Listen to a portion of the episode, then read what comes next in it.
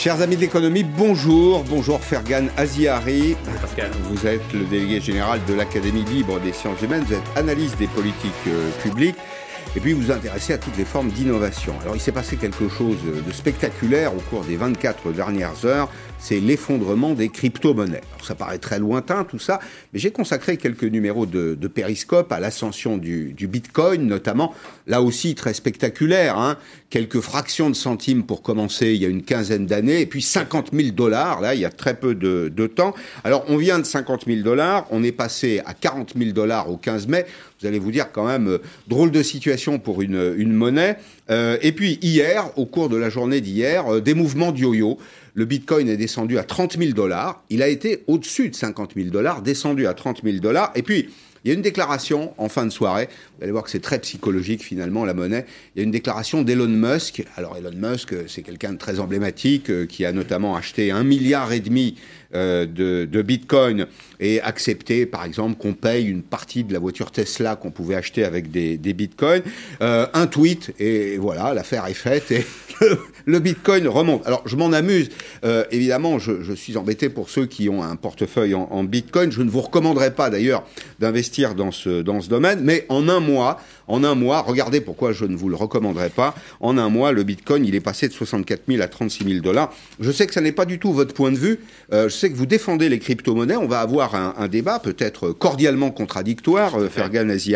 Moi, j'ai l'impression quand même que c'est, bon, certes, un outil de placement, euh, mais les placements, on sait que ça rapporte et que parfois on y perd beaucoup. Je me demande si ça n'est quand même pas une arnaque. Écoutez, tout d'abord, je pense que si on veut évaluer la performance en actif, il ne faut pas le faire sur une semaine, un mois, deux mois. Il faut le faire sur le, sur le temps long. Oui. Bon. Euh, Bitcoin, le Bitcoin est une monnaie qui a quelques années, qui est née en, 2009. Et euh, si on prend maintenant la tendance sur le temps long, euh, entre 2009 et, et aujourd'hui, bon, c'est une monnaie qui, dont la valeur a cru de plus de 800%. Donc c'est ça qu'il faut, à mon avis, regarder et à comparer avec les monnaies euh, officielles, l'euro, le dollar. Euh, je rappelle quelques chiffres. Depuis 2002, depuis l'introduction de, l'euro en, espèces, euh, l'euro a perdu 27% de sa valeur. Mm.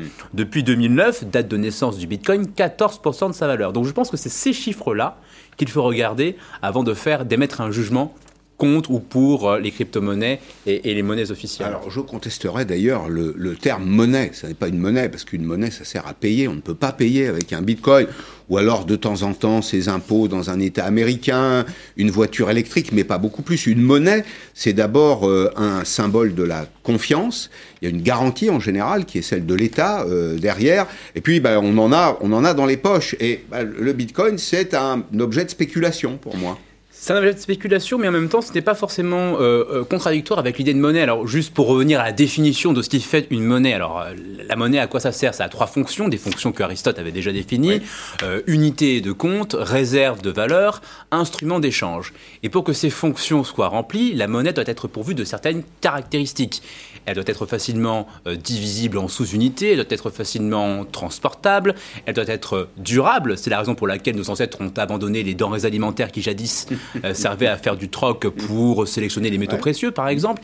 Et enfin, cette monnaie doit, être, doit faire l'objet d'une certaine rareté, la rareté. Mm. Et c'est là-dessus, je crois, que Bitcoin a un avantage comparatif par rapport aux monnaies officielles, puisque vous le savez, aujourd'hui, l'euro, le dollar sont des monnaies administrées par des banques centrales euh, qui ont un pouvoir discrétionnaire en matière de création monétaire, mm. c'est-à-dire qu'ils peuvent imprimer euh, des, billets à volonté, ce qui a longtemps été conçu comme une, une hérésie par les grands théoriciens de l'économie. Exactement. Oui, émettre, enfin, imprimer plus de monnaie qu'il n'y a de valeur dans l'économie, c'est à l'évidence aller vers la catastrophe. Je crois que c'est imprimer, même le fait d'imprimer de la monnaie tout court qui est une catastrophe. Vous savez, Montesquieu euh, a longtemps dit que le, papier-monnaie n'est qu'une fortune gonflée de vent. Euh, et Frédéric Passy, qui est l'un des, un grand économiste et un des premiers prix Nobel de, de, la paix, disait que euh, un papier-monnaie, le papier-monnaie des gouvernements, lorsqu'il n'était pas adossé à un actif rare, était finalement similaire à une vignette pour amuser les enfants. Mhm. Donc vous voyez que cette, cette construction d'une monnaie non adossée à un actif rare a longtemps été perçu comme, comme une hérésie. Et c'est là où je serais un peu plus critique de votre conception de la monnaie, puisque vous dites en effet que la monnaie a besoin d'un État pour être garantie. Mmh. Mais si je voulais être un peu taquin, euh, je rappellerais que les grandes catastrophes monétaires de l'histoire de l'humanité ont toutes été perpétrées par des États, euh, qu'il s'agisse du système de John Law après la mort de Louis XIV, qu'il s'agisse des assignats sous la Révolution française, qu'il s'agisse de, l'hyperinflation sous la République de, de Weimar. Jamais la dimension étatique de la monnaie n'a été en soi un gage de qualité, là où Bitcoin, je le rappelle, est fondé quand même sur une promesse, la promesse qu'il n'y aura jamais plus de 21 millions d'unités en circulation. C'est donc une monnaie qui se prémunit justement contre le faux monnayage. Alors, je, simplement, je, je, vais opposer à cet euh, argument le fait que sur le temps long, puisque vous évoquez le temps long, les monnaies ont garanti d'une certaine façon la stabilité, la stabilité des économies. Je ne suis pas d'ailleurs le seul à le penser, puisque les Chinois eux-mêmes disent en substance que s'agissant du Bitcoin, des crypto-monnaies. Alors, c'est un point de vue qui est réversible, on va le voir. Hein. Euh, ils estiment que c'est un facteur de déstabilisation. La Chine estime, par exemple, que la forte volatilité des monnaies virtuelles au fond, les citoyens, les consommateurs détestent tout sauf l'imprévisible euh, et, qu'elle porte atteinte à la sécurité des biens et des personnes, perturbe l'ordre économique mondial. Qu'est-ce qu'on peut dire de, de, ce point de vue de la, la Fédération bancaire de Chine? Alors, en ajoutant quand même les Chinois entendent peut-être créer une sorte de e-yen, c'est-à-dire une crypto-monnaie, mais qui serait garantie par euh, la République euh, populaire de Chine. Tout à fait. Euh, déjà, il faut rappeler que la Chine est un État totalitaire qui n'aime absolument pas la concurrence, et c'est normal pour un régime totalitaire. Et de ce point de vue-là, son hostilité vis-à-vis des crypto-monnaies est tout à fait rationnelle, puisque ma, Bitcoin... ma langue à fourcher, c'est le e-yuan, hein, évidemment. Oui, tout à fait. Bitcoin entend concurrencer le monopole des États en matière monétaire, et il n'y a pas de raison pour qu'un régime totalitaire, effectivement, s'effraie ne s'effraie pas pardon, euh, de cette concurrence. Maintenant, vous parlez de la volatilité. Vous avez raison qu'aujourd'hui, la volatilité est un, est un inconvénient, mais je crois qu'il faut euh, la concevoir comme un inconvénient temporaire, le temps que la masse des usagers de Bitcoin, justement, augmente. Aujourd'hui, effectivement, la communauté des bitcoiners est assez réduite comparée à celle euh, des, usagers de dollars et d'euros. Et donc ça, fait en sorte que le, moindre mouvement de marché, finalement, la moindre décision d'un petit nombre d'acteurs de vendre ou d'acheter peut influencer euh, euh, énormément les cours. Mais je crois que cette volatilité est amenée à se réduire au fur et à mesure que le nombre d'usagers de Bitcoin augmentera dans, dans, le futur. En sachant que la quantité est en effet plafonnée. Alors ça marche avec quelque chose qui s'appelle la blockchain. C'est un mot un petit peu barbare. Qu'est-ce que c'est que la blockchain? Euh, C'est un système dans lequel il n'y a pas d'unité centrale. Euh, c'est un système qu'on pourrait qualifier de démocratique. En anglais, on parle de peer-to-peer, c'est-à-dire c'est un ensemble d'ordinateurs, et derrière l'ordinateur, il y a toujours une, une, personne en général, qui garantissent par une espèce d'accord collectif la valeur euh, de cette monnaie. Mais il n'y a pas de garantie d'État. Est-ce que vous diriez, vous, que les crypto-monnaies, c'est au fond l'inquiétude qu'on peut avoir, sont une tentative de subversion de l'État-nation. Il a des défauts, l'État-nation, mais on vit dedans. Il offre un certain nombre de garanties. Vous voyez, on vient de traverser une période de 12, voire 18 mois extrêmement pénible. On voit que l'État a pu redistribuer du pouvoir d'achat, il a pu garantir les prêts des entreprises. Enfin, il a joué son rôle assurantiel, mmh. si je puis dire. Est-ce qu'il y a une volonté de remettre en cause ce modèle d'organisation? Je crois que c'est moins une tentative de subversion qu'une tentative de restauration des bases d'une monnaie saine. Euh, je l'ai dit tout à l'heure, euh, le Bitcoin a euh, une particularité, c'est que sa rareté est encore une fois inscrite dans le protocole informatique. Donc c'est une monnaie qui tente de singer finalement les mécanismes de l'or, puisque l'or est un métal en quantité finie sur la Terre, personne ne peut imprimer de l'or à volonté. et je crois que justement ceux qui ont créé Bitcoin et les usagers aujourd'hui veulent reproduire ce système qu'ils considéraient vertueux, je crois à juste titre, et qui a été abandonné après la fin de l'étalon or, après la fin de Bretton Woods euh, sous, euh, sous, Nixon. Et euh, c'est en réaction aux excès inflationnistes des banques centrales, finalement, que s'est créée cette crypto-monnaie. Donc ce n'est pas vraiment une tentative de subversion des États, c'est-à-dire que si demain les États se mettaient à administrer une monnaie saine, cessaient de faire marcher la planche à billets, à billets pardon, voire, soyons fous, reviendrait à l'étalon or, à ce moment-là, je pense que Bitcoin perdrait une bonne partie finalement de, son, intérêt. Mais comme aujourd'hui, vous voyez bien que la fin de la planche à billets mettrait beaucoup de banquiers centraux au chômage, il est peu probable, malheureusement, que les États cessent de, dénaturer finalement ce qui fait une, monnaie, c'est-à-dire sa réserve de valeur et sa rareté. Mais il, fallait laisser les économies s'effondrer là pendant ces 12 mois?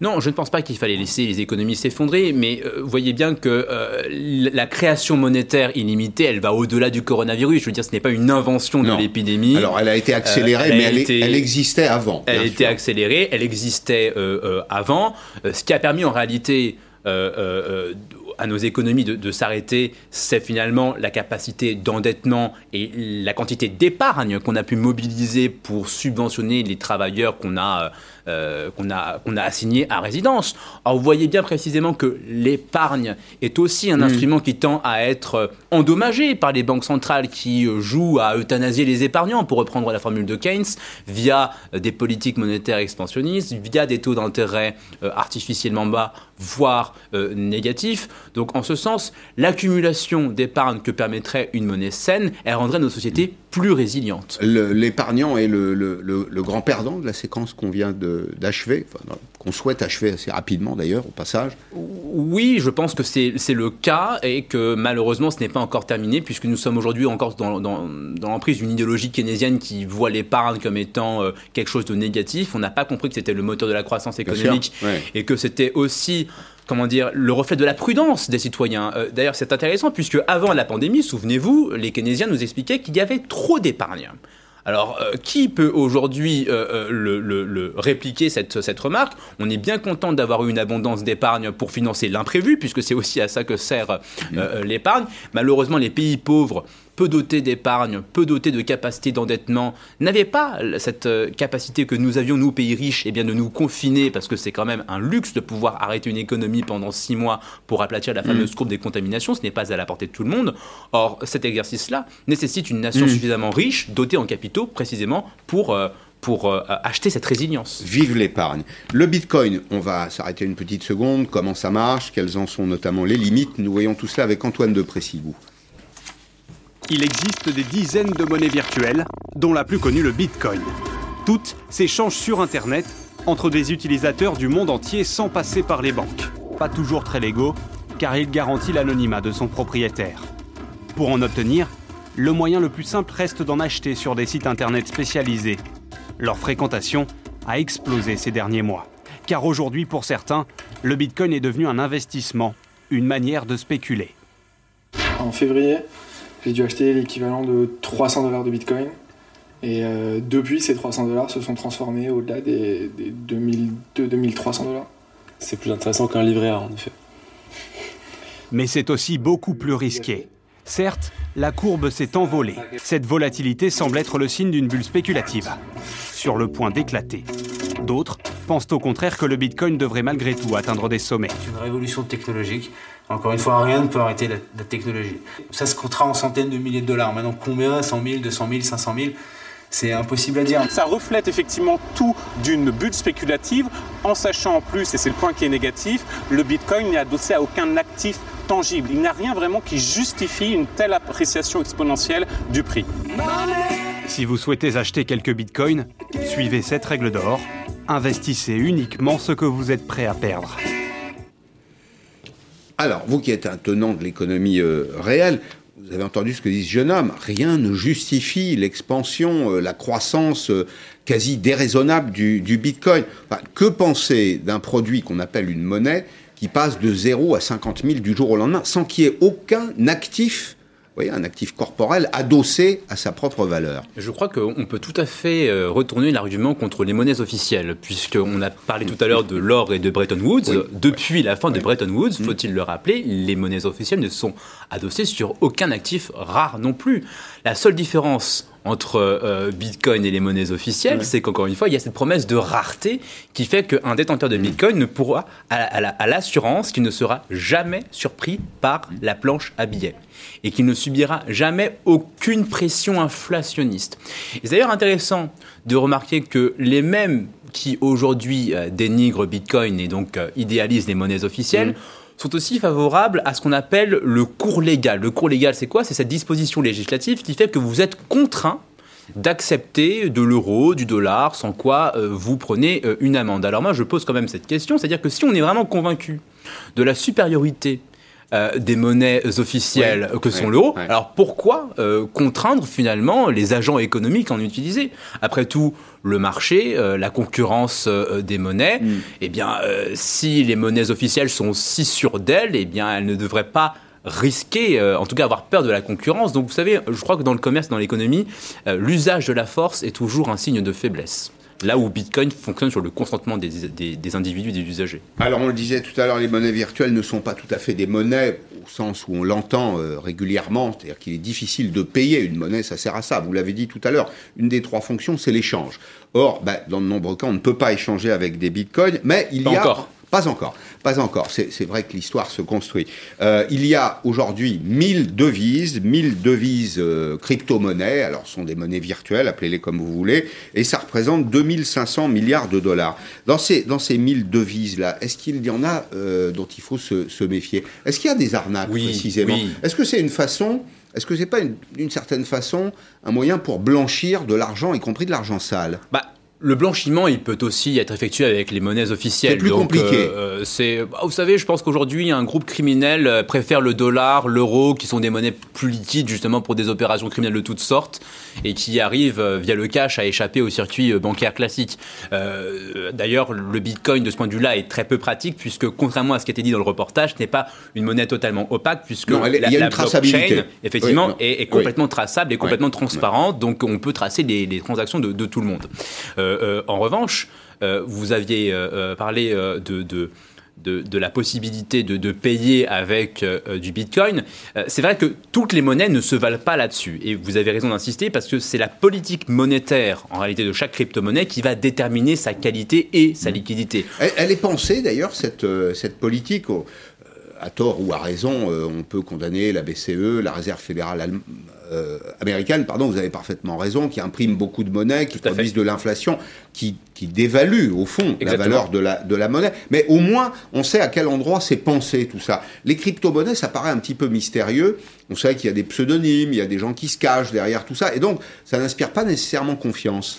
Mais il y a quand même des théoriciens, c'est-à-dire que celui qui a ce fameux Satoshi Nakamoto qui a créé euh, euh, Bitcoin ne l'a pas créé de, de, de, de nulle part. C'est-à-dire que l'idée de concurrence des monnaies a été euh, euh, comment dire, proposé par un grand économiste comme Friedrich Hayek, qui a eu le prix Nobel d'économie, qui a théorisé la dénationalisation euh, de, la monnaie dans un ouvrage qu'il a publié dans les années 70. Mmh. et l'idée d'une monnaie déflationniste, puisque c'est aussi ce à quoi prétend Bitcoin, n'est pas non plus totalement nouvelle, puisque au XXe siècle, beaucoup d'économistes, notamment qui appartiennent à l'école autrichienne d'économie, ont précisément insisté sur le fait que le rôle d'une monnaie, c'était d'être déflationniste en quelque sorte. Puisque si, après tout, nous recherchons une monnaie pour le, pouvoir d'achat qu'elle procure, alors pourquoi craindre la baisse des prix euh, des, biens et, des services? Ça n'a pas beaucoup de sens. Mmh. Alors on nous rétorquera qu'il y avait le précédent de, 1930, mais je ne crois pas qu'on puisse comparer ces périodes-là. Euh, une déflation n'est problématique que lorsqu'elle est imprévisible et lorsque les entreprises n'ont pas le droit d'ajuster les mmh. salaires nominaux en fonction de l'évolution des prix mmh. réels. Donc le vrai problème aujourd'hui, il est dans nos rigidités institutionnelles. Il est vrai qu'aujourd'hui, que s'il y avait une déflation de l'économie, ce serait une catastrophe générale parce que les contrats de travail sont, rigides. Un entrepreneur n'a pas le droit de baisser le salaire nominal de son employé pour euh, euh, répercuter euh, les baisses des parce prix que tout réels. est lié au salaire, notamment le financement du modèle social. Exactement, exactement. Mais ça, ce sont des rigidités qui sont tout à fait nouvelles, qui sont dues à un État-providence rigide, qui sont dues à des conventions collectives, à un droit du travail qui a voulu finalement rigidifier le système des prix.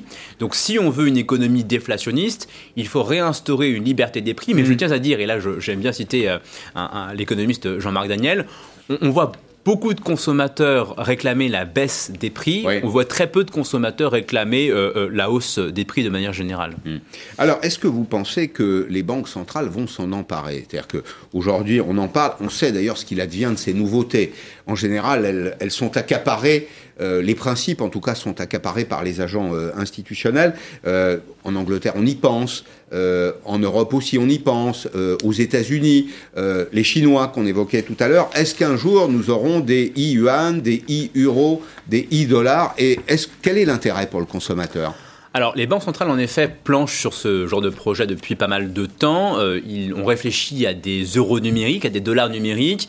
Et donc, si aujourd'hui. Et ça on- s'adresserait à qui ça Et quel est l'intérêt? Alors, si on en croit les projets et les soutiens, donc euh, ceux qui sont partisans de ces projets, il s'agirait de proposer une monnaie qui se passerait des intermédiaires bancaires. Donc, c'est-à-dire qu'il n'y aurait plus d'intermédiaire entre la banque centrale et euh, le citoyen lambda, voire l'entreprise lambda. Et comment on finance dans ces conditions l'achat d'un appartement, d'une voiture? On n'a plus de banque Ben, je pense que les banques vont devoir réinventer leur métier, qu'elles vont devoir euh, euh, se contenter d'un rôle d'intermédiaire entre les épargnants et les investissements de projets, mais que leur act- activité de, de- de dépôt, de gardien de dépôt de monnaie, effectivement, sera une activité qui sera ubérisée, si on peut le dire ainsi.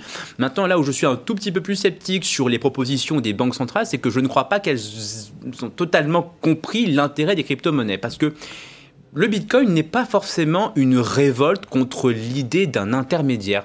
Voyez le succès d'une plateforme comme Coinbase, par exemple, qui est euh, récemment entrée en bourse. Eh bien, son existence et son succès montrent après tout que les bitcoiners, les usagers de Bitcoin, peuvent tout à fait s'accommoder euh, d'une entreprise, d'un tiers de confiance euh, euh, central, pour peu que cette entreprise soit dépourvue de la capacité de manipuler euh, la monnaie la valeur de la monnaie. et de, Ouais. de- de gonfler artificiellement la masse monétaire. Or, je ne crois pas que les euros numériques eh bien, bénéficieront de, cette, de cet atout, puisque ces monnaies seront toujours euh, administrées par des banques centrales qui eh bien, garderont le pouvoir de- d'inf- de- de- d'augmenter la masse monétaire de manière un peu discrétionnaire et arbitraire.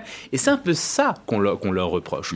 Donc je pense que si les banques centrales veulent vraiment concurrencer ces crypto-monnaies, et moi je n'ai rien contre la concurrence, en, tant que libéral, suis, j'y suis tout à fait favorable, Oui, je pense oui. qu'elles doivent réfléchir au moyen de réadministrer une monnaie saine à nouveau, mais ce qui implique pour ces banques centrales de, de se mettre des menottes, euh, de se retenir, euh, c'est un appel à la modération. Est-ce qu'elles accepteront euh, cette, euh, cette- ces limitations? J'en suis pas Alors, sûr. deux choses aujourd'hui. Si vous aviez vraiment envie de, de comprendre comment fonctionnent les monnaies, c'était le moment. Il fallait, il fallait suivre Periscope depuis le début. J'espère que vous êtes là euh, nombreux. Et si vous voulez savoir ce qu'est un vrai libéral, ben voilà, c'est Fergan Aziari. Alors, il y a un autre libéral qui s'appelle Elon Musk. J'y reviens un tout petit instant parce que Elon Musk a fait marche arrière sur les crypto-monnaies. J'aimerais qu'on essaye de comprendre ce qu'il y a derrière, euh, derrière tout ça.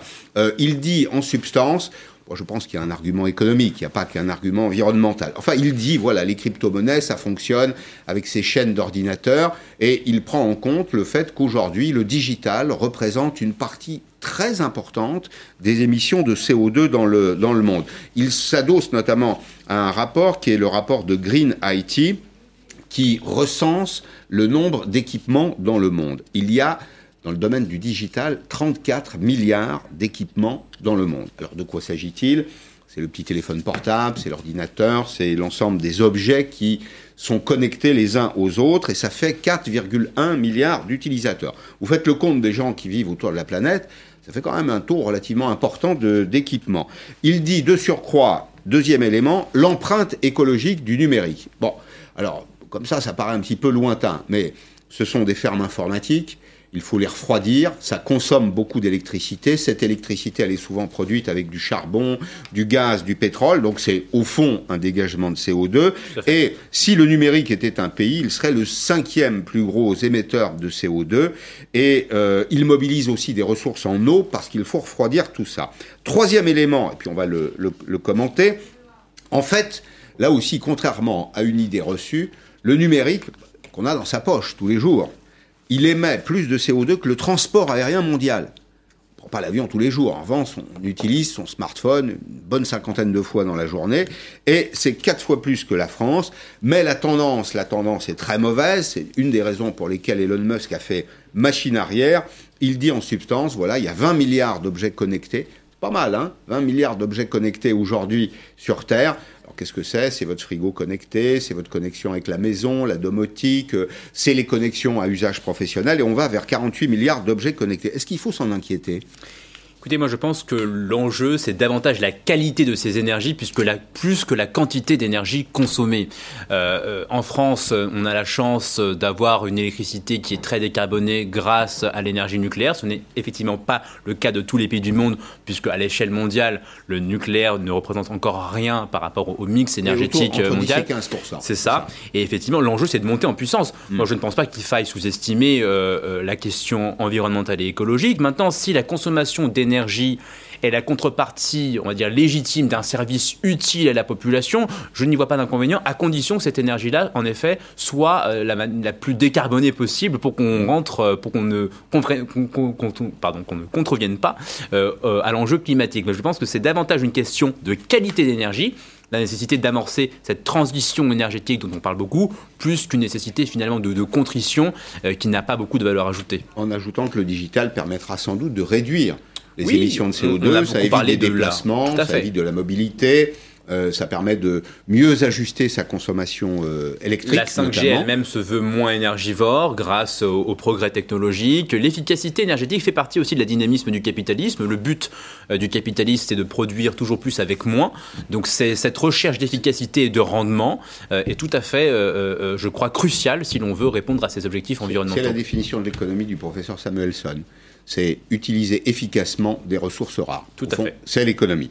Euh, il y a un deuxième sujet, et puis on va l'aborder ensemble, c'est le sujet des, vaccins contre le Covid. Pourquoi? Parce que Oxfam, Oxfam, qui est une organisation non gouvernementale, rend aujourd'hui un rapport, un rapport qui nous dit en substance la vaccination, le vaccin a fabriqué de nouveaux milliardaires. Alors il y en a deux qu'on connaît euh, plus que les autres. Il y en a un euh, qui a été récemment d'ailleurs l'invité de cette émission, c'est Stéphane Bancel. Stéphane Bancel, c'est le patron de Moderna. Je vous rappelle que euh, Stéphane Bancel a été le dirigeant d'une entreprise française, Biomérieux. Il est parti en 2011 aux États-Unis. Il a fondé euh, avec d'autres Moderna depuis 2011 et donc dans l'année qui vient de s'écouler, bah, il a travaillé sur ce vaccin ARN et c'est vrai que la valeur des actions de son entreprise a explosé, 4,3 milliards. Et puis il y en a un deuxième, il y a un deuxième euh, personnage, Ugur Sahin, c'est un des patrons c'est un couple, en réalité. Ugur Sahin, un couple de Turcs émigrés en Allemagne, d'ailleurs, au passage. Euh, patron de BioNTech, 4 milliards de dollars. Et Oxfam dit en substance, les fortunes cumulées de tous ces personnages, ces deux-là plus les autres, 19 milliards d'euros, euh, ou de dollars permettrait de vacciner un peu plus que l'ensemble de la population à faible revenu. Sandra Lotte Fernandez est avec nous, responsable santé chez Oxfam. Bonjour, merci d'être là. Dites-moi, est-ce qu'il ne faut pas d'abord se réjouir que les biotech aient trouvé une solution en termes de vaccination avant de faire le procès de ceux qui ont réussi donc oui, il faut se réjouir et ça a été euh, vraiment une prouesse euh, scientifique qu'en un temps aussi réduit, on ait pu avoir accès euh, à des vaccins sûrs et efficaces. Mais aujourd'hui, ces vaccins ne sont pas équitablement distribués à l'échelle mondiale et on est face à des inégalités vaccinales extrêmement fortes où euh, la plupart des, enfin la grande majorité des doses sont administrées dans les pays les plus riches, quand les pays les plus pauvres n'ont mmh. presque pas accès aux vaccins. Le continent africain, euh, moins de 2% de la population euh, africaine aujourd'hui a pu bénéficier d'une dose de vaccin. Et en fait, pourquoi nous dénonçons cette situation? C'est que les inégalités vaccinales sont dangereuses et inefficaces parce que nous avons un an pour vacciner mmh. le plus de personnes possible et protéger la planète pour sortir de l'impasse, éviter euh, le développement de variants. Donc nous sommes face à une course contre la montre et il faut absolument faire passer l'intérêt général et le fait de vacciner la population mondiale avant euh, les profits faramineux des grands groupes pharmaceutiques. Est-ce que les deux ne sont pas euh, compatibles au fond? Vous savez qu'il y a un programme en Afrique notamment pas seulement, qui s'appelle COVAX. Alors, il est abondé par des États, c'est un programme qui est euh, mis en œuvre euh, sous l'égide des, Nations Unies, mais les laboratoires y participent euh, aussi. L'objectif, c'est de vacciner l'ensemble de la population. Vous avez raison sur un point qui est absolument incontestable, c'est que si on ne vaccine pas tout le monde, évidemment, on fait courir un risque à tout le monde. Mais il y a quand même des programmes d'aide. Oui, mais en fait, aujourd'hui, euh, ils ne sont pas suffisants parce que, encore une fois, il va falloir faire une prouesse euh, technologique, c'est de produire massivement des vaccins pour vacciner l'ensemble de, la population mondiale. Donc, il y a un vrai effort à augmenter très massivement cette production. Et aujourd'hui, la production, on va dire, est artificiellement euh, limitée par euh, les monopoles détenus par une poignée de grands groupes pharmaceutiques. Donc nous, ce que nous demandons, c'est de capacités lever industrielles. En, en réalité, c'est un problème de capacité industrielle, non? En fait, les deux sont liés parce qu'aujourd'hui, des groupes pharmaceutiques, par exemple, un des plus gros producteurs de médicaments génériques, a essayé depuis plusieurs mois de pouvoir contribuer à cet effort de guerre et produire euh, des vaccins contre la Covid. Mais comme euh, ce sont les groupes pharmaceutiques détenant les brevets qui choisissent en fait qui peut produire ou pas, ils ont refusé justement à, euh, bah, c'est le producteur israélien Teva par exemple, de mmh. pouvoir contribuer à la production de vaccins. Donc il faut libérer toutes les, les barrières légales liées à la propriété intellectuelle qui limitent la, production parce qu'on ne peut pas accepter justement de euh, faire passer d'abord les profits de ces groupes détenteurs de brevets face à, l'intérêt euh, de la population mondiale. Je vous interromps juste une seconde. Les fortunes de ces personnalités sont pour le moment des fortunes de papier. C'est-à-dire qu'en réalité, c'est la valeur boursière des, des, entreprises. Vous savez comme moi que tout ça est très instable. Imaginez que demain, on découvre que tel ou tel vaccin à tel ou tel défaut, et du jour au lendemain, les quelques milliards de M. Bancel vont euh, euh, s'effondrer. Oui, mais à côté de cette fortune, il y a déjà des milliards aussi qui ont été versés aux actionnaires sous forme euh, de dividendes. On a calculé que plus de 30 milliards ont été versés aux actionnaires des grands groupes pharmaceutiques ayant développé en premier des vaccins, et ils continuent de s'enrichir. Enfin, il y a des nouveaux milliardaires mmh. grâce à ce vaccin, et ce qui nous nous semble euh, indécent en période de pandémie. Et il faut mettre ça en parallèle avec aujourd'hui la situation, par exemple, en. Inde, où des personnes sont en train de mourir devant les portes des hôpitaux parce mm. qu'ils n'ont pas accès justement euh, à ces vaccins. Donc aujourd'hui, ce qu'il faut primer, euh, c'est augmenter massivement la production de vaccins et vacciner, vacciner toute la planète pour justement qu'on puisse sortir de cette pandémie-là.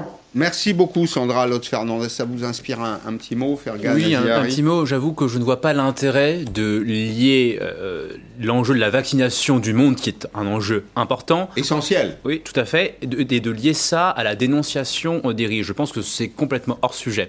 C'est-à-dire que le facteur limitant aujourd'hui qui, ne, qui, fait que la vaccination est trop lente, c'est pas la fortune de M. Bancel. Ce sont les capacités industrielles. Donc si on veut surmonter cette difficulté, mm. il faut augmenter les capacités industrielles. Ça veut dire quoi concrètement? Ça veut dire qu'il faut qu'il y ait des gens, des entrepreneurs, qui a intérêt à accumuler du capital, à investir dans de nouvelles capacités productives, quitte à ce que cet investissement se fasse en contrepartie d'un enrichissement. C'est ça qui est le moteur aujourd'hui de la croissance de la production globale de, de, de, vaccins. Donc ce n'est pas en empêchant les gens euh, de, s'enrichir en contrepartie de la fourniture euh, de vaccins à une échelle de masse. c'est la victoire du marché. Tout à fait. Donc ce n'est pas, au contraire, on devrait, je crois, célébrer tous ces entrepreneurs qui investissent euh, et les récompenser pour, pour inciter davantage euh, d'investisseurs, d'actionnaires, d'entrepreneurs à investir dans ces capacités productives le plus rapidement possible afin d'en finir avec cette pandémie le plus vite possible. Mm. Mais je ne vois pas encore une fois le lien entre euh, la vaccination de masse et euh, l'augmentation de la fortune de, des uns et des autres. Merci beaucoup Fergan Aziari.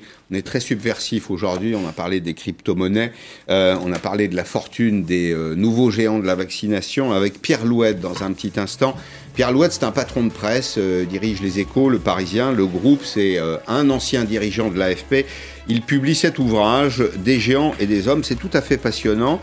Euh, ça lève une partie du voile sur les dangers, les dangers du monopole. Je sais que vous n'aimez pas les monopoles et le marché, il a constitué des monopoles de fait. Ce sont les GAFAM aujourd'hui qui règnent un peu sur nos vies. Et donc, son idée, c'est de dire qu'il faut en finir avec l'emprise de ces entreprises sur nos vies on lui donne la parole dans 4 minutes. À tout de suite.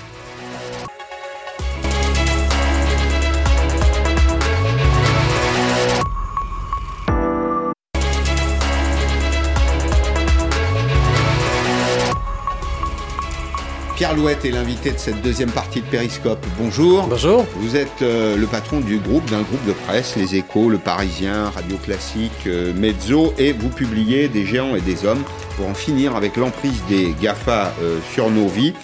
C'est publié chez Robert Laffont. Les GAFA, dites-vous, interrogent notre souveraineté d'individus d'abord, parce que les individus livrent leurs données. Euh, ces groupes sont souvent les propriétaires de nos données, nous connaissent mieux que nos propres épouses dans certains cas. Euh, des entreprises aussi, c'est l'effet de plateformisation de l'économie, ce sont des intermédiaires qui prennent de la valeur souvent sans en créer, et des États, parce que au fond, les GAFA font leurs propres lois. J'ai un exemple simple pour commencer, euh, c'est l'hébergement, et ça paraît là aussi un peu lointain, mais vous allez voir que c'est une vraie préoccupation, c'est l'hébergement des données. Dans un monde de données, la question de savoir où dorment les données est essentielle, et 70% du marché mondial de l'hébergement est entre les mains de trois sociétés, Amazon, Microsoft, Google. Dès lors que vous avez des données logées quelque part dans ces entreprises, dans les fermes informatiques de ces entreprises, vous êtes attrait au droit américain, au Patriot Act notamment, et vous perdez vos droits en réalité. Oui, vous soulevez là un point extrêmement important, mais dans lequel une grande entreprise américaine s'est illustrée il y a quelques années, qui est Microsoft, qui avait refusé en fait de restituer des données collectées en Europe à la demande d'un juge américain, en disant non, les données collectées en Europe, elles vont rester en Europe, elles sont européennes je ne sais pas exactement techniquement parce que ça nous échappe parfois un peu euh, les détails, la capillarité des données, mais globalement, moi j'avais trouvé ça très important qu'ils disent non, on va, on va essayer de localiser. Et puis il y a des, il y a d'autres sociétés, euh, le groupe Orange a aussi des data centers, a des endroits. OVH euh, est un groupe français, français. formidable, hein, qui, qui essaie aussi de faire en sorte qu'on ne perde pas complètement notre souveraineté. Vous vous dites donc il faut faire retrouver notre souveraineté, c'est-à-dire faire sortir les GAFA de nos vies. Comment ça se, comment on peut le faire d'abord aujourd'hui? Est-ce que c'est pas définitivement perdu. Oui, voilà. Donc, euh, si le général de Gaulle, le pauvre, était encore là, il dirait vaste programme. On, ne va pas les faire sortir de nos vies. il, faut, il faut dire les choses assez, assez simplement. Par contre, ce que j'essaie de, de, soulever et ce que j'essaie de mettre en lumière, c'est la place qu'ils ont prise dans nos vies. Dans, dans, bien des aspects de nos vies et pourquoi et comment on doit réguler. Réguler, c'est pas un vilain mot. Quand on est libéral, je le suis, euh, eh bien, le pire ennemi du libéralisme, c'est le monopole. Le pire ennemi du capitalisme, c'est le monopole aussi, d'ailleurs. Donc il faut éviter les monopoles et il faut réguler les usages, la détention, la protection des données, parce que les données sont, on a parlé à l'instant sur cette antenne de, crypto-monnaie, mais les données, c'est aussi une monnaie du monde. Simplement, c'est une monnaie extrêmement importante, mais les banques centrales, c'est les GAFA. Et donc il faut absolument euh, réguler ça. Et on est dans un monde où, dites-vous, reprenant une formule anglaise, anglaise the, winner takes all, le vainqueur prend tout, on est dans un monde où il n'y a plus de concurrence. C'est-à-dire qu'il y a des entreprises, des mastodontes. Le, premier, pratiquement quand il a réussi à tout gagner, et il ferme le marché, il n'y a plus d'accès pour les autres. C'est une sorte de loi de l'économie numérique. On a l'impression que chaque marché, chaque, chaque activité dans le numérique est dominée euh, par une entreprise qui a su mettre en œuvre avant les autres des euh, moyens, des méthodes de fonctionnement et générer un processus de croissance exponentielle avec ensuite euh, des effets d'échelle très importants. Voilà, quand on met tout ça bout à bout, eh bien, euh, moi j'ai connu, par exemple, il y a des années, euh, en démarrant dans Internet en 95-16, euh, j'ai connu plusieurs moteurs de recherche. On se souvient plus ou moins de Excite, Lycos. Lycos, il y avait un labrador qui, allait chercher l'information. Le chien. Le chien, voilà, le labrador. bon, il allait chercher mm. l'info, il, il la ramenait plus ou moins bien comme il pouvait, comme un labrador. Bon, mais en fait, tous ces gens-là ont mm. été peu à peu écrasés par un acteur qui, qui a été meilleur. Il faut le dire aussi. Il faut quand même aussi partir de là. Il a été meilleur. Google a été meilleur. Et à partir de là, Google est devenu énorme. Et aujourd'hui, la recherche du monde, on va dire que c'est Google. En France, 93% de nos recherches sont faites sur Google. On dit d'ailleurs, je vais googler. Donc c'est devenu un verbe d'usage courant. Voilà. Dans le monde des réseaux sociaux, bah, Facebook, avec 3 milliards, 300 millions d'utilisateurs, Facebook, c'est l'agora du monde. Donc il y a un acteur qui a écrasé les autres. Et puis si vous cherchez d'autres réseaux sociaux, ils appartiennent un peu à Facebook aussi. Par exemple, WhatsApp, par exemple, Instagram, c'est Facebook aussi. Donc il y a vraiment ces effets-là. Économie d'échelle, effet de réseau, ce sont les lois de l'économie numérique. Donc l'agora du monde, le moteur de recherche du monde, et puis le marchand du monde avec euh, Amazon. Le marchand du monde, alors, euh, un, peu moins en réalité euh, que les deux autres n'ont pris une place importante, parce qu'il reste encore pas mal de transactions qui, heureusement, se font euh, en dehors de... Il y a l'économie réelle, oui. Voilà, l'économie corporelle. Avec en même temps, de la part d'Amazon, et puis de la part des autres acteurs, encore une fois, je, préfère le dire deux fois pour ne pas oublier le dire, des qualités incroyables qui ont été mises en œuvre, hein, hmm. d'intelligence, de, compréhension de cette économie numérique, et puis aussi pour Amazon, ces mécanismes d'affiliation, c'est qu'en fait, on n'est pas le seul marchand, mais on est le marchand des marchands. Et hmm ça, c'est vraiment la compréhension de ce que les effets de réseau du numérique peuvent faire. Alors, il y a une actualité qui nous concerne dans la maison euh, cette semaine, c'est la fusion entre TF1 et, M6.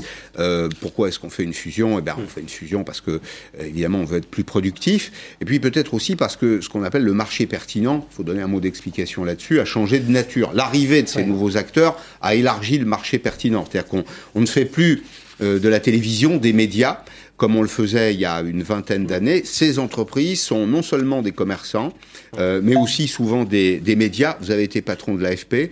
Vos contenus, d'ailleurs, ont été pillés par ces, ces entreprises et euh, vous avez été en justice pour défendre vos intérêts. On voit bien qu'il y a d'ailleurs un rapport de taille qui est très inégalitaire. M6 et TF1, c'est 3 milliards et demi, un petit peu plus hein, de, de, chiffre d'affaires. Or, regardez euh, ces euh, deux entreprises, Amazon par exemple et Netflix. On parle du marché de la télévision. Amazon, c'est 176 millions d'abonnés. Vous avez un service au service Prime. 176 millions. Quand vous regardez le service Prime, c'est des films, c'est des feuilletons, c'est des séries. Avec une perception de gratuité en plus. une perception de gratuité. Netflix, c'est 200 millions euh, d'abonnés. Le, le, monde, le monde a changé et on a l'impression parfois que tout à la fois les autorités de concurrence euh, se posent des questions et que le législateur n'a pas parfaitement ouais. compris ce qui se passait. Alors il n'a pas compris au début ce qui lui arrivait. Il faut être tout à fait clair. Euh, moi je me souviens d'un temps où j'étais euh, un des dirigeants d'un opérateur télécom et on achetait un autre opérateur télécom en, en Espagne. On a passé plus de six mois devant l'autorité de la concurrence, devant surtout la, la, commission de la concurrence pardon, à Bruxelles et on a été ce qu'on appelle en phase 2. On a fait beaucoup d'investigations, mmh. on a produit plein de documents. Et c'était une acquisition de, de, 3 milliards. Et au même moment, euh, Facebook a acheté WhatsApp pour 16 milliards de dollars en ouais. 3 semaines. Ouais. Ça montre bien qu'à ce moment-là, il y a quelques années déjà, mais le, le droit de la concurrence, il, il n'avait pas réussi à embrasser euh, cet aspect immatériel de l'économie numérique mmh. qui est la masse de données. Si mmh. quelqu'un achète un autre acteur qui fait zéro à peu près de chiffre d'affaires pour 16 milliards, c'est que ça a de la valeur, quand même. Hein. Ouais. Donc c'est pas juste ajouter des chiffres d'affaires. Alors on a dépassé ce stade-là, heureusement. L'autorité de la concurrence en France, par exemple, a beaucoup, beaucoup évolué avec... Euh, Bruno Lasserre avec Isabelle de Silva maintenant, mais a beaucoup intégré cette notion de, de, de part de marché, de part de marché réel, au-delà du chiffre d'affaires mmh. simplement. Et l'analyse des mécanismes qui font qu'on peut être dépendant économiquement d'un autre acteur ou pas. Mais vous, vous voyez un problème de liberté pour les, les individus. L'Europe, c'est le, territoire, enfin, le territoire historique de l'individu, des libertés ouais. de l'individu, attaché à, à, ce que, à ce que nous sommes. Et euh, ce que je suis, c'est pas simplement mes données, c'est toute ma vie. Et j'ai pas très envie ni de la vendre ni de la louer. Bien sûr. Mais moi, moi j'y vois surtout, en fait, j'avais envie de partager ça avec vous, j'y vois surtout ces, ces, débats autour des CAFA, c'est une occasion pour nous d'élever notre niveau de jeu. Il faut qu'on soit meilleur. Il faut que le droit de la concurrence soit meilleur. Il faut que l'Europe, elle soit meilleure. C'est facile, pour moi, c'est hyper facile. Qui suis-je pour le dire? Mais vu de là où on est, on sait qu'il n'y a pas de marché unique européen. C'est pas vrai. Pas tout à fait. Quand on achète un acteur dans un autre pays, on doit apprendre le droit de la consommation de cet autre pays, la fiscalité de cet autre pays. Il y a plein de choses différentes. Ça n'est pas complètement un marché unifié. Et l'Europe, pour justement avoir des économies d'échelle réelles, elle doit créer, elle doit encore intégrer son marché. Pour mmh. revenir à votre notion, parce qu'elle est absolument passionnante de marché pertinent, pour ceux qui nous écoutent, le marché pertinent, c'est le marché qu'on va regarder, dont les contours vont être déterminés, dans lequel l'intérêt du consommateur peut être lésé. On va analyser les phénomènes de concurrence exactement. à l'intérieur de ce cercle. Exactement, à l'intérieur, exactement, ouais. à l'intérieur de ce cercle-là. Et donc, est-ce qu'il y a un marché pertinent de la publicité télé. Franchement, moi, j'ai pas l'impression parce que la publicité télé, euh, enfin, toute la publicité en France, c'est 13 milliards. Le numérique, c'est 6 milliards. Dans le numérique, euh, les GAFA, c'est à peu près 80% de, de ou 90% ouais. de cela. Ouais. Ils ont, ils ont une bonne partie, mmh. même l'essentiel de la croissance. Et donc, et, et, la publicité dans le monde, c'est autour de 600 milliards. Euh, et, et, dedans, il y a deux acteurs, Google, Facebook, qui prennent 25% du total. Donc, si vous voulez, le marché pertinent, c'est vraiment le marché des GAFA. Franchement, mmh. il faut le dire. C'est là où l'intérêt des consommateurs peut être Et malheureusement pour nous, on est devenu assez petit. Quoi. Et Trop petit. En général, c'est à 1-0, voire 2-0 l'écart. Voilà. Hein. C'est pas un écart du simple au double, ouais. c'est des écarts considérables avec des, des multiples élevés. Ouais. D'autant que ces entreprises se sont beaucoup enrichies. Alors, Très bien, une fois encore, je partage votre avis. Euh, il y a une intuition géniale au départ, euh, il y a un pari, il y a des risques, euh, une stratégie de croissance qui est, qui est très vertueuse, dans un écosystème d'ailleurs qui est très favorable à l'investissement, les États-Unis notamment. Mais ce sont des entreprises qui ont aujourd'hui des valorisations boursières très élevées, des capacités de trésorerie très élevées, qui achètent tout Comment on fait Qui achète Vous voyez, c'est hein, la planète centrale qui aspire tous ces satellites pratiquement. Euh, évidemment, c'est dangereux pour la concurrence, c'est dangereux pour les individus. Comment fait-on? Alors, euh, on se réveille. Euh, oui. On, élève on commence son... par ça. Il oui. faut commencer par se réveiller oui. du bon pied. On élève son niveau de jeu, comme je, mmh. comme je le disais, et c'est en train de se passer. Ce que vous décrivez, c'est pas trop tard? Peut-être pas trop tard, voilà, peut-être pas trop tard. C'est ce que j'essaie de, de, montrer dans mon livre. Pourquoi ils s'appellent d'ailleurs des géants et des hommes? C'est que, ben, on l'a souligné tous les deux déjà, on est face à des géants, euh, on est face à des acteurs qui sont parfois pour moi, euh, dans un comportement que je décris pas simplement comme de multinational, mais de supranational. Supranational, c'est au-dessus des nations, au-dessus mm. des, au-dessus des lois, au-dessus des réglementations nationales. On l'a vu en Australie. fait sa loi. Facebook impose, en partie en tout cas, ce qui euh, dépend du droit civil. Si vous appuyez sur ce bouton-là, c'est un bouton rouge. Moi, je suis extrêmement frappé de ça. Et il faut être là aussi, essayer d'être équitable. On a reproché beaucoup à Facebook de pas du tout contrôler ses contenus. Mm même s'ils ont maintenant, je crois, 5000 modérateurs. Donc maintenant, euh, on va quand même aussi, leur, moi je vais quand même aussi continuer à leur reprocher de vouloir faire leur loi eux-mêmes. Cette idée d'une Cour suprême d'une entreprise, moi, elle me choque profondément parce que c'est mieux que rien, d'accord, mais ça me choque quand même profondément. Les juges aux États-Unis, sont élus, hein, souvent, dans d'autres pays, ils sont élus. En France, ils, sont, ils passent un concours, ils sont nommés. Les juges, c'est l'expression du souverain. Le souverain, c'est le peuple quand il vote. Les entreprises ne peuvent pas s'organiser en Cour suprême, c'est pas vrai. Euh, référence à la Cour suprême de Facebook qui a supprimé, qui a décidé arbitrairement unilatéralement, en tout cas, de supprimer le compte du président euh, Donald Trump, qui s'est réuni qui a dit voilà, on reverra dans six mois. Ça, c'est l'attitude d'une cour de justice, c'est pas l'attitude d'un conseil. Ça ne peut pas être l'attitude d'un conseil d'administration. C'est une cour de justice. On sait que quand elle s'est créée, quand elle a été créée, elle a eu tout de suite un budget de fonctionnement supérieur à celui de la Cour suprême américaine, de, de, la démocratie américaine. C'est quand même intéressant à savoir. Bah, parce que les moyens sont, sont tellement euh, considérables. Et parce que aussi, je pense que Facebook a considéré et commence à considérer que ces problèmes d'image euh, peut-être pourraient finir par avoir un impact sur son revenu et, son profit. Et c'est là, euh, pour répondre complètement à votre question, c'est là que c'est en train de changer. Il y a aujourd'hui, aux États-Unis, qui est en fait la matrice de cette économie numérique, hein, de façon tout à fait mm. claire, et encore particulièrement dans la Silicon Valley, sur la côte ouest californienne, eh bien, il y a une prise de conscience. Alors, elle passe par plein d'États, qui commencent à voter des lois nationales, mm. puisque c'est un État fédéral mm-hmm. qui a des lois nationales, puis il y a l'État fédéral qui lui-même prend ces dispositifs, et le gouvernement de, Joe Biden a nommé un certain nombre de personnes qui sont des héros de cette lutte contre les monopoles et qui sont plutôt pour le démantèlement ou la régulation ou la mise un peu sous le harnais de ces acteurs. Merci beaucoup Pierre Louette des Géants et des Hommes. C'est publié chez Robert Laffont, c'est tout à fait euh, passionnant. Si vous voulez comprendre les, coulisses du rapport de force, c'est un rapport de force entre des entreprises, des États. En arrière-plan, il y a nos libertés, la liberté de nos entreprises, donc il voit aussi nos emplois, la défense de notre modèle. C'est tout ça qu'on défend à travers ça. Merci d'être venu aujourd'hui dans Periscope. Merci de votre fidélité. Je vous retrouve demain à 16h en direct sur LCI. À demain.